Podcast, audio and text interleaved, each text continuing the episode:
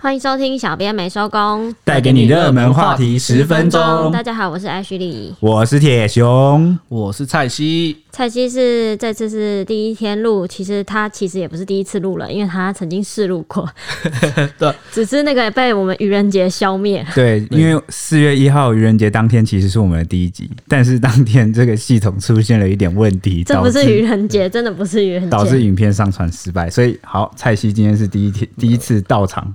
大家好，那个就是上次录的没有办法让大家听到，真是蛮可惜。那今天 就是以后我就会在这个节目跟大家分享那个热门的话题，让大家跟大家一起聊天这样子。欢迎很高兴很高兴来到这个节目。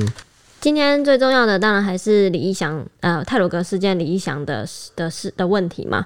那铁雄今天是不是有写到他被抓到有三个谎言？对他。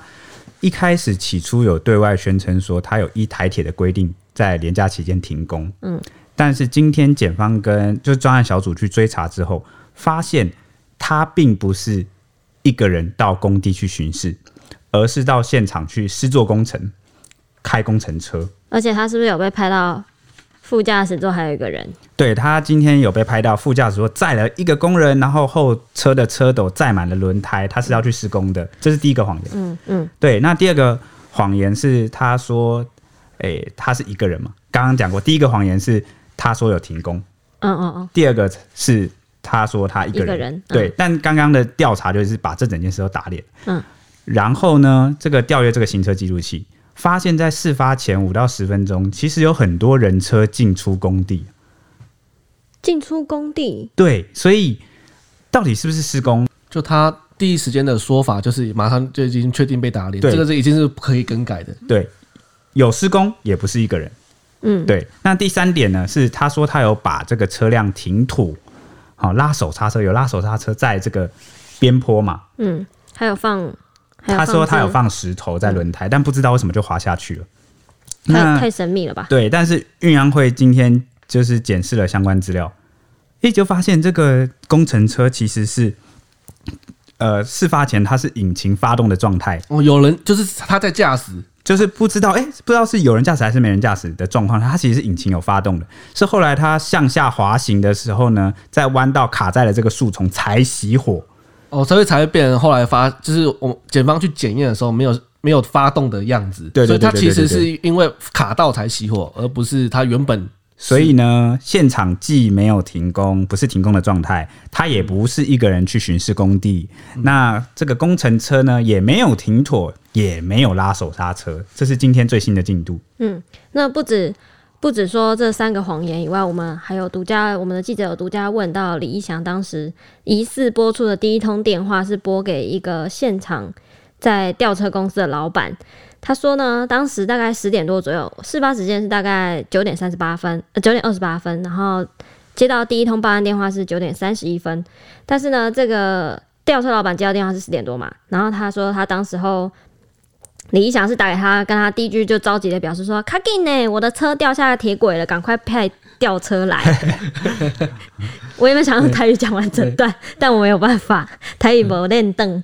就是，也就是说，他这通电话拨出去呢，其实有可能他第一时间根本就知道火车已经出轨了，结果他害火车出轨了，结果他没有，他疑似没有报案，反而是希望把车吊起来。啊，所以他第一时间没有报案，他不是打报案电话，应该不是。照理说，看起来现在的进度是第一通是想要拨给吊车公司。那如果他第一通是拨给吊车公司，那已经十点多，也就是他这个半个小时其实是完全就在旁边看戏，就在旁边看哇，这样子。嚼槟榔啊，聊天啊，这个我蛮不能理解的，因为一般人其实看到这种状况，就是火车出轨啊，可能有一些死伤，第一时间我们正常人的反应当然是先报案嘛，然后就是请警消来。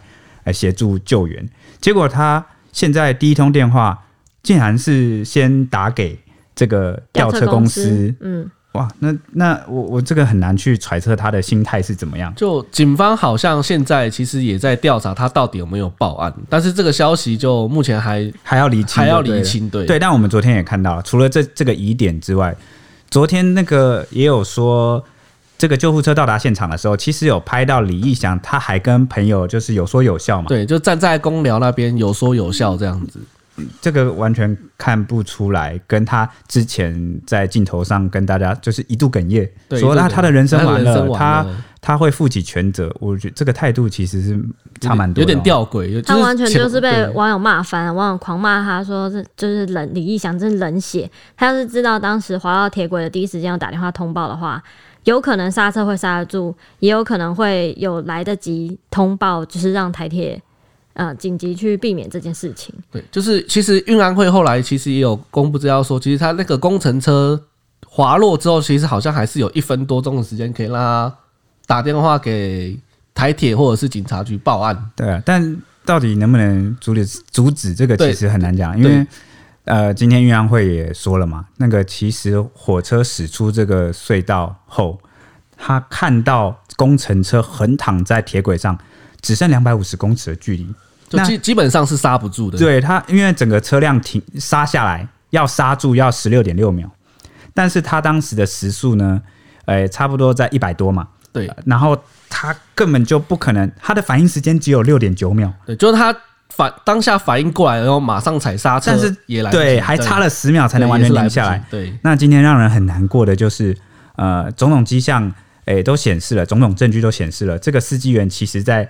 最后一刻，他有拼尽全力去刹车。嗯，然后不只是这个李义祥的第一通电话，我们也有找到九点三十一分播出的这个第一通报案。然后原本是以为呢是一个女乘客，结果后来发现是女乘客打给妈妈，然后妈妈再转再转资给这个消防局。后来消防局回拨以后，女这个女乘客实在口气太紧张了，说不出位置，然后就由另外一个乘客来男乘客来接手。他非常的镇定，在。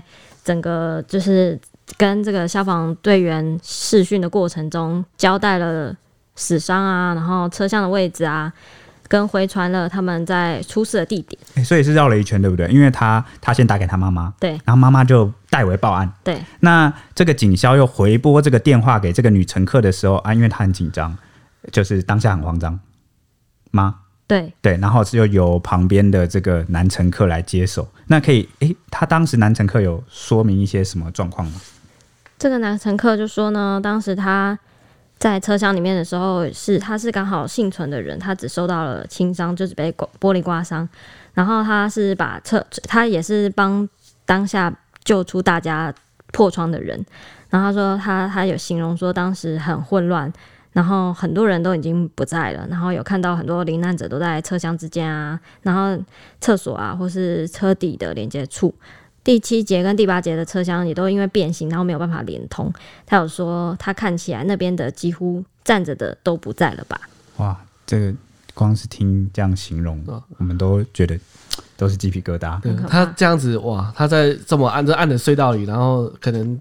都血迹尸体才去走那个车厢，想到那印度连连的画面，可能是终身难忘。真的是难忘，而且这个视讯的画面后来也有曝光，然后让网友都看了觉得很难过啊，又想到那个殉职的司机当时很努力的刹了车，但是还是避免不了这件事情，让大家看得很难过。那这次出轨就是。太鲁格号出轨伤亡这么大，那就是其实大家就捐款的事情，大家也很关心。那昨天就有一名网红，他就说他其实他捐了捐了三百万嘛，然后后来被昨天我还在期待他今天要出来道歉，他今天是不是出来道歉？对，他就被查出说谎，那他今天就出来道歉了。可是他说他有讲他他的理由，他的理由说他其实也是出于一片好心。什么好心？他是说。他觉得伤亡这么大，那他可以抛砖引玉，就是先抛一笔捐款出来，让大家觉得哇，我是我身为网红，我都捐了这么多了，那大家是不是应该也来捐一点这样子？什么抛砖引玉？你说抛砖引玉造假吗？呃，这个这个，他其实他后来其实也是有很后悔，说他不知道这件事情的严重性啊。那其实我是这样看啦，他其实捐个五千块、呃一万块这种小额的，其实也是可以起到抛砖引玉的作用。那他。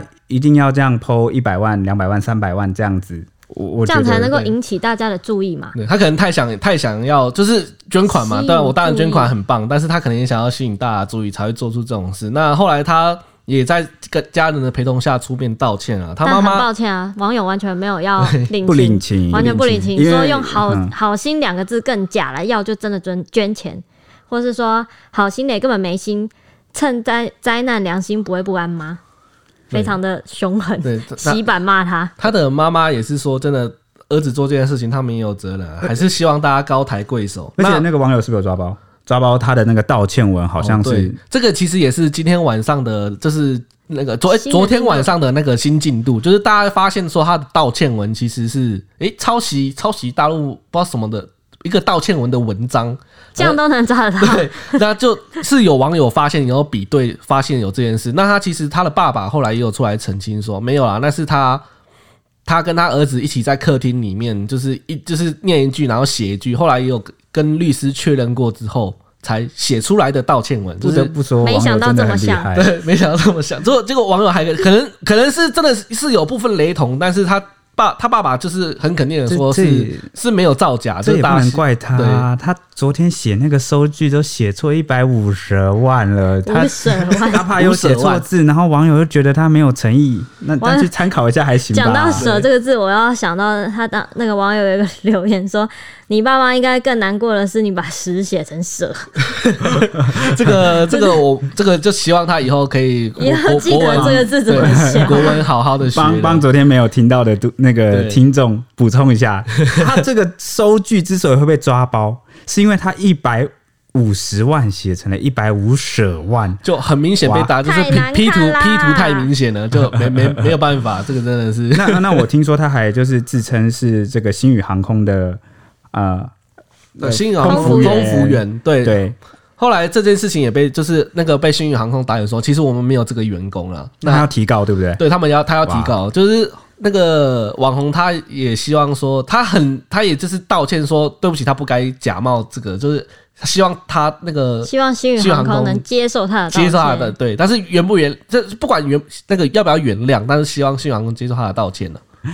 好，希望新宇航空 这两件不是一样的事吗？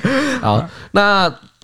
诶、欸，今天网友讨论最热门的就是这三件事，对不对？对对对。那接下来就要拜托 Ashley 来帮我们，就是预报一下这两天的天气概况喽。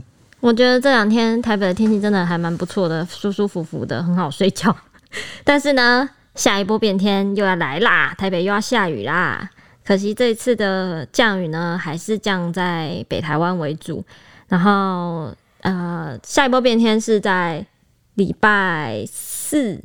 然后明天的话是东北季风会稍微减弱一点，然后水汽也会变少，温度会开始慢慢的回升。明天大概可以回升到二十四到二十七度，北部跟东南部回升到二十四到二十七度，中南部可以到二十九度。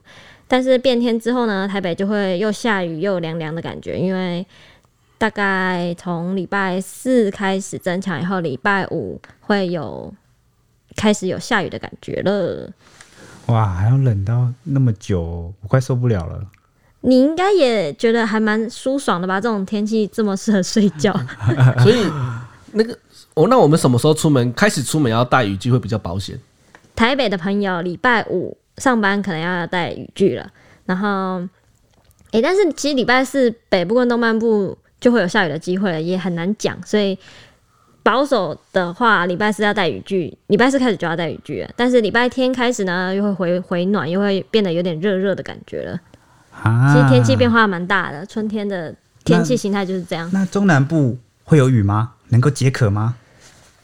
看起来雨区的预报呢，完全避开了中南部的地区，非常的让人心就还是持续炎心痛炎热的，而且中部现在还在限水状态，所以限水。可能还要大家要再继续省水了。哇，那中南部的朋友就比较辛苦了。对，日月潭也举行了祈福祈雨法会，让我们为中南部的天气祈福吧。下雨，下雨，下雨，下雨。那今天的节目就在祈福中结束啦，谢谢大家，拜拜，谢谢大家，拜拜。